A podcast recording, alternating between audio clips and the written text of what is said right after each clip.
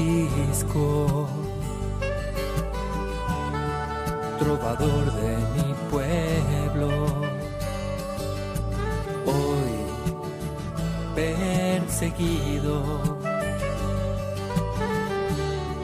por servir al Señor.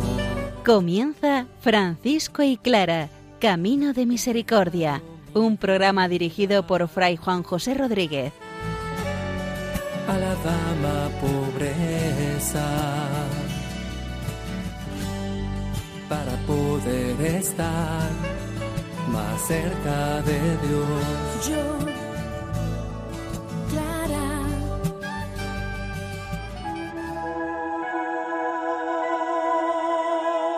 La evangelización es un don y una tarea, ayer, hoy y siempre. Un saludo fraterno de paz y bien, hermanos. San Francisco es mostrado por su biógrafo como un hombre en el cual se produjo una conversión. Santa Clara, sin embargo, es mostrada en la biografía que estudiamos como una mujer situada en una familia noble con vivencias de virtudes y valores que después puso en práctica en la vida franciscana. Escuchemos la palabra del Señor, que ella sea la que nos invite también a nosotros a entregarnos como Francisco y Clara en el seguimiento del Maestro.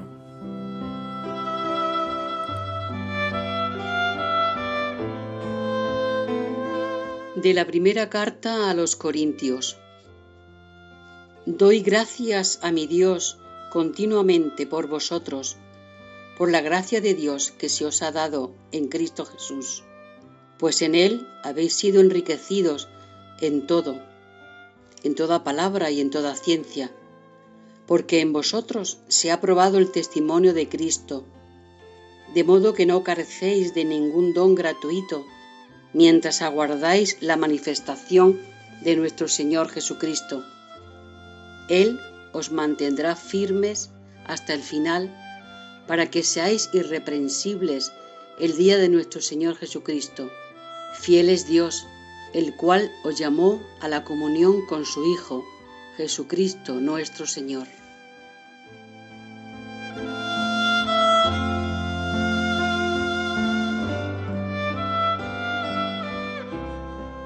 Tomamos hoy como referencia la primera carta de San Pablo a los Corintios. San Pablo vivió en la ciudad de Corintios en torno a un año y medio, donde fue convirtiendo aquella comunidad en casa de Priscila y Áquila. San Pablo quiso dirigir la palabra del Señor a los cristianos. Estando todavía en Éfeso, Pablo comenzó a recibir informes preocupantes sobre esta comunidad. División, tensiones, comportamientos desordenados. Desde la distancia, Pablo escribe a estos cristianos. Esta palabra, esta palabra de Dios se queda para nosotros hoy marcada como invitación también a ser nosotros buenos cristianos.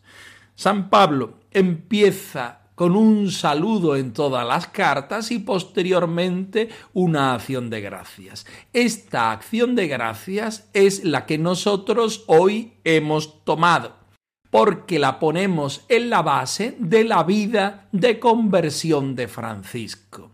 Celano, una vez más, está queriéndonos decir que Francisco de Asís se convirtió en San Francisco de Asís, valga la redundancia, pero para eso hubo un antes y un después, como cada uno de nosotros, como cada una de las comunidades cristianas. Pablo da gracias a Dios continuamente por aquellos cristianos que quieren convertirse, que quieren responder al Señor, que lejos de asustarse de su propio pecado, empiezan cada día a responder al Señor por medio de su palabra, por medio de los avatares de la vida.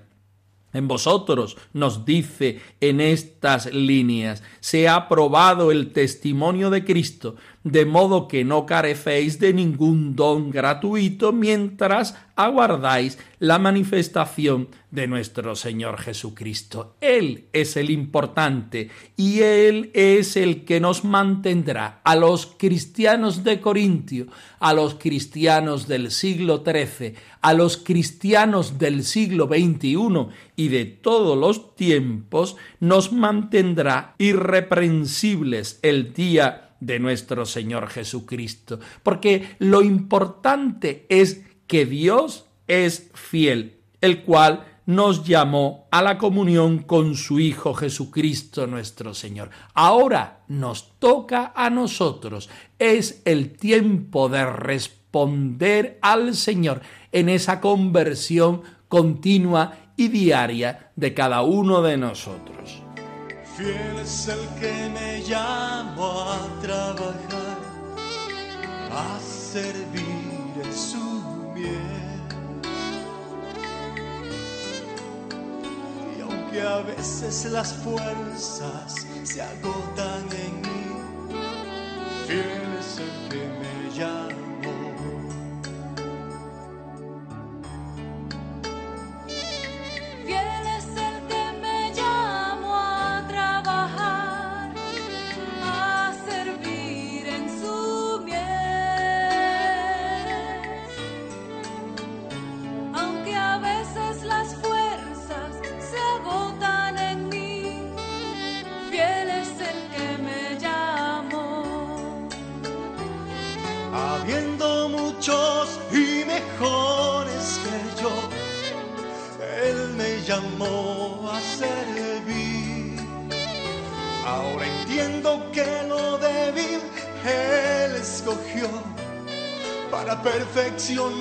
Su poder en mí.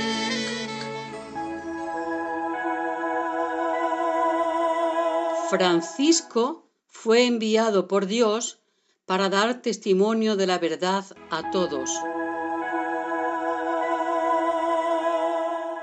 Nos encontramos en el estudio de la primera vida de Tomás de Celano acerca de nuestro Padre San Francisco, pero ya involucrado en esta segunda parte. Hoy leemos y estudiamos el punto 89, donde hace un antes y un después en la vida y en la conversión de San Francisco. Escuchemos atentamente.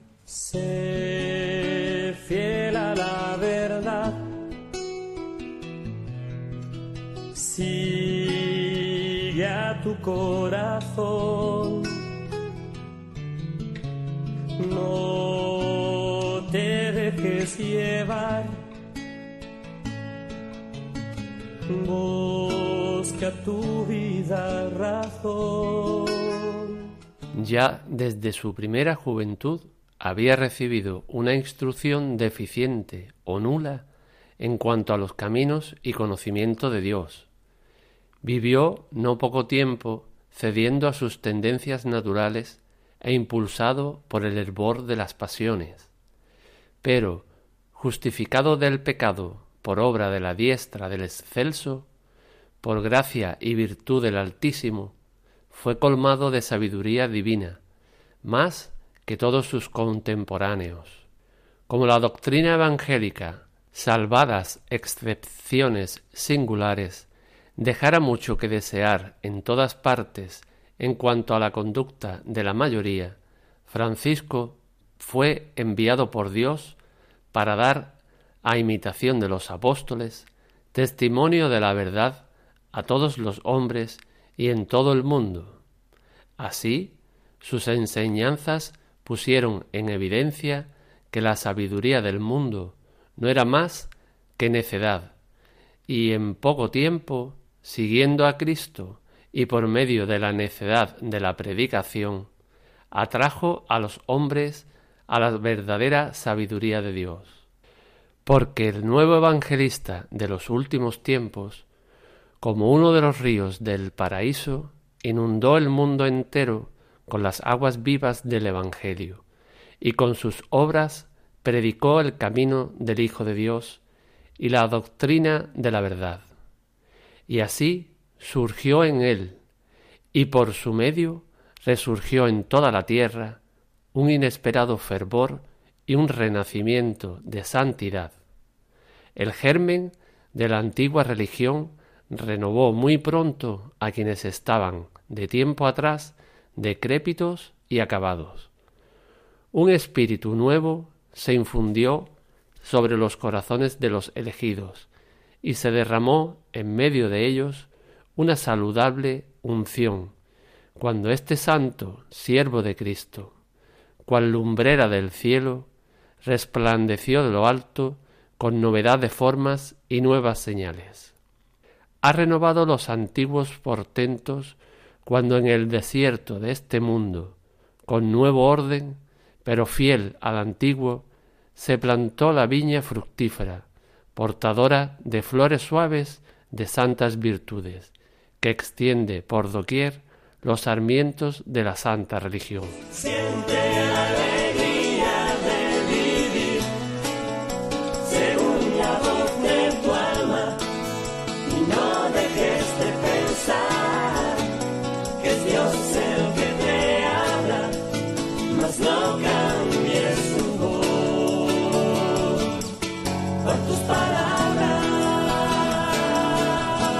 Fray Tomás de Celano hace una clara contraposición en la vida del santo de Asís.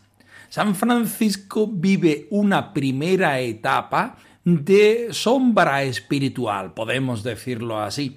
Se convierte al Señor y a partir de ahí es un hombre nuevo, un cristiano nuevo y su función de la iglesia es distinta.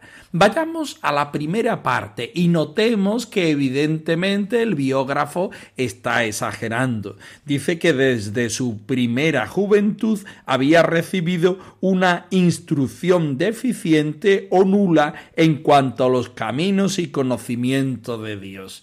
Podemos estar de acuerdo con el biógrafo solo con cierta relatividad, porque sabemos que en el tiempo de San Francisco las personas se formaban en la piedad religiosa. Sabemos que el alma de su madre, doña Pica, era entregada al Señor y sensible a las cosas del Espíritu. No olvidemos que mucho de lo que San Francisco sabe y experimenta del Señor, de un Dios humano y dulce, un Dios amigo, es porque su madre, Doña Pica, así se lo muestra e invita a que San Francisco lo viva. Pero sigamos en esta contraposición.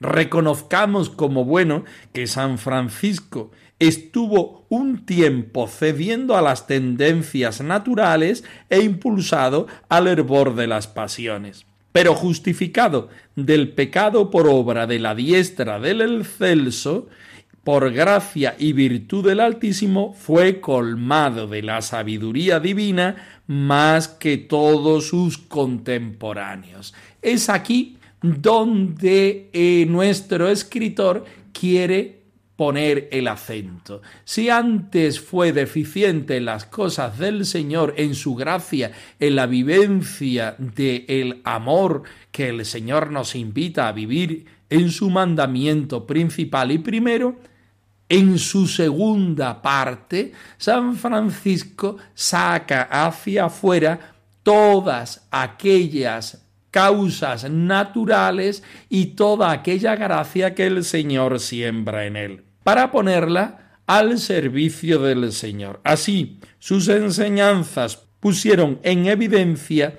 que la sabiduría del mundo no era más que necedad y en poco tiempo, siguiendo a Cristo, atrajo a los hombres a la verdadera sabiduría del Señor. Gritar que Dios no está dormido y está dándonos su fuerza, que va sembrando libertad.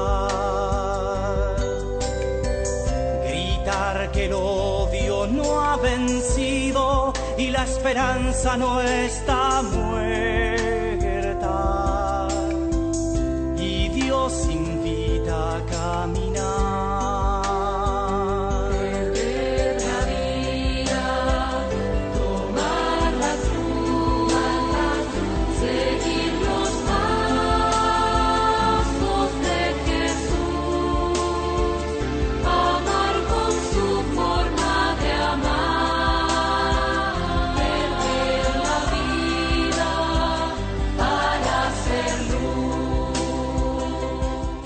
Esta segunda parte del punto 89, Fray Tomás de Celano nos muestra a San Francisco de Asís como el nuevo evangelista de los últimos tiempos, como uno de los ríos del paraíso que inundó el mundo entero con las aguas del Evangelio de nuestro Señor Jesucristo, y no sólo con las palabras del Señor, sino también reproduciendo las obras que el mismo Señor hizo con su vida llena de sencillez, de pobreza y de fraternidad. Así surge en el mundo un inesperado fervor y un renacimiento de la santidad. Él es el germen de esta antigua religión que se encontraba en crisis renovando desde la base toda respuesta hacia nuestro Señor Jesucristo. Un espíritu nuevo, una vida nueva, un fulgor nuevo, una manera de amar nueva. Y a esto estamos llamados también nosotros en todos los tiempos.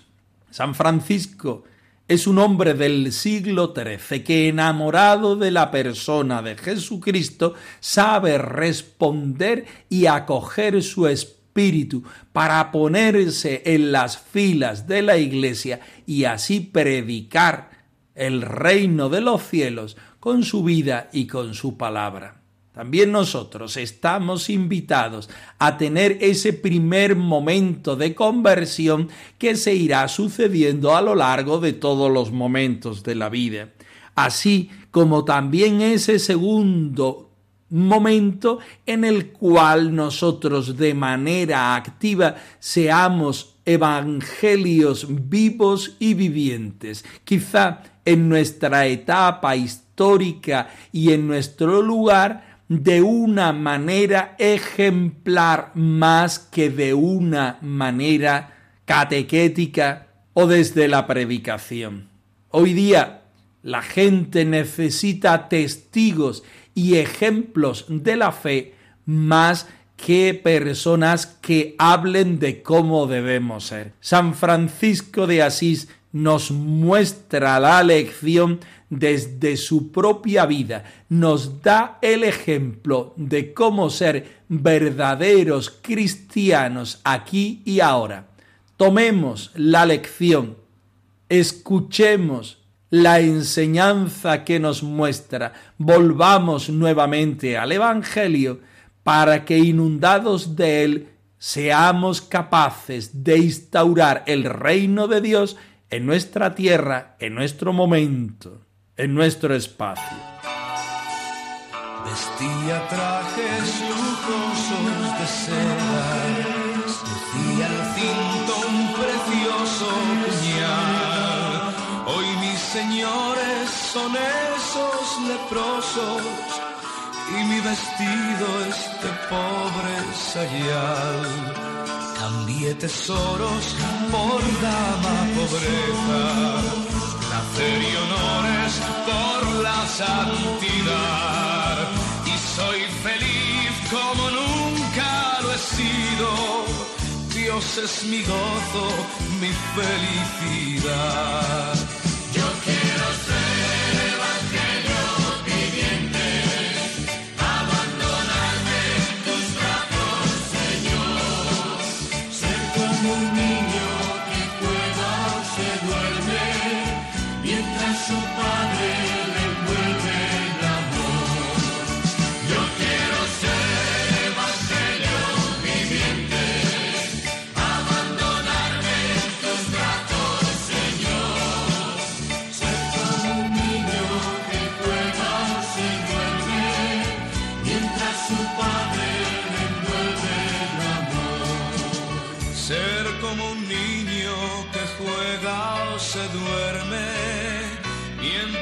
Padre le envuelve el amor.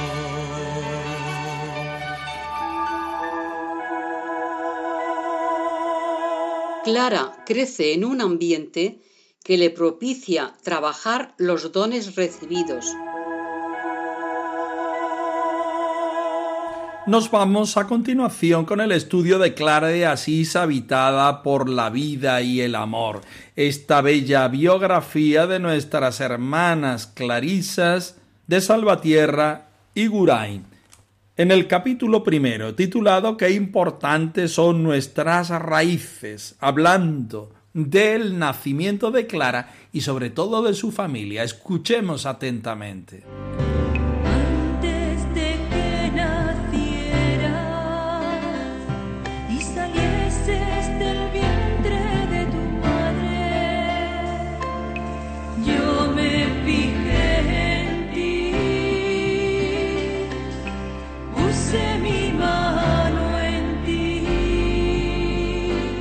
Con todo, no fue fácil la infancia de Clara.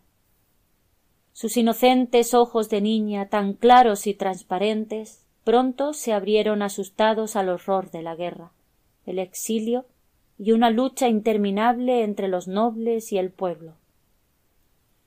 En su interior se quedaron grabadas esas tiernas despedidas en el patio de armas cuando nunca se sabe y siempre se teme si será para siempre aprendió de los suyos a mantenerse serena, tensado el amor hasta arriesgar la vida por un ideal.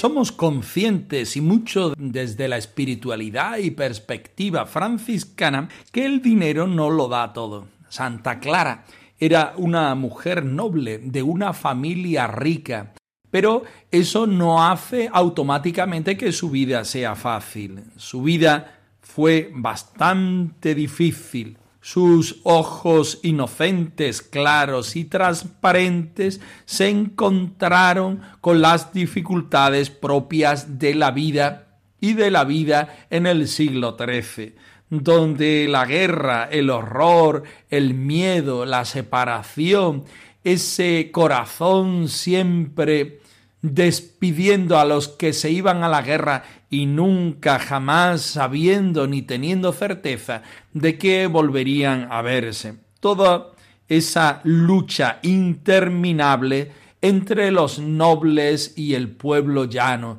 entre la iglesia y los nobles. Todo eso está a la base de la vida y de la educación de nuestra Madre Santa Clara.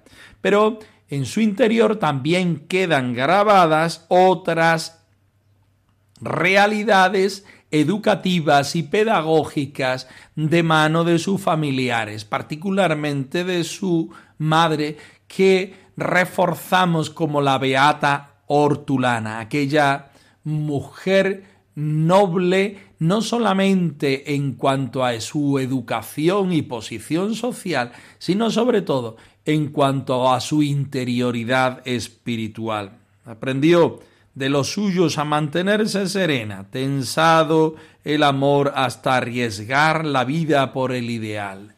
Este es el punto de enseñanza que Clara nos da hoy. La familia, el grupo de referencia, allá donde nosotros nos encontramos siendo nosotros mismos, allí donde nos acompañamos y educamos unos a otros. Qué importante es ese grupo base que nosotros los franciscanos, clarisas, franciscanos seglares, los llamamos fraternidad. Qué importante es volver una y otra vez al seno de la fraternidad para enriquecerse y salir de ella para llevar a los demás lo que uno previamente ha aprendido y ha vivido en su seno. Vivamos el don de la fraternidad vivamos el don de la familia como un regalo que el mismo Señor nos hace. Potenciemos nuestra propia conversión, como lo hacía San Francisco, en el seno de la fraternidad y de la familia. Que el Señor, humano y divino a la vez, que vive con nosotros en nuestro grupo de referencia, también siga iluminando, alumbrando nuestra conversión, nuestra respuesta y nuestros pasos de seguimiento en el cristianismo al estilo franciscano.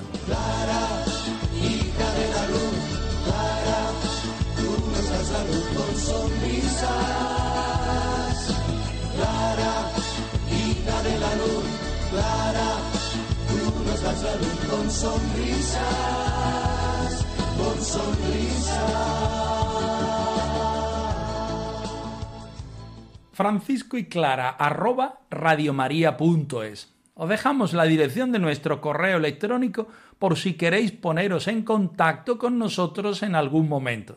Nosotros nos despedimos, no sin antes ofreceros la bendición del Señor resucitado al más puro estilo franciscano. Que el Señor os conceda la paz y el bien, hermanos. Por servir al Señor. Han escuchado en Radio María Francisco y Clara, Camino de Misericordia, un programa dirigido por Fray Juan José Rodríguez. A la dama pobreza. Para poder estar más cerca de Dios.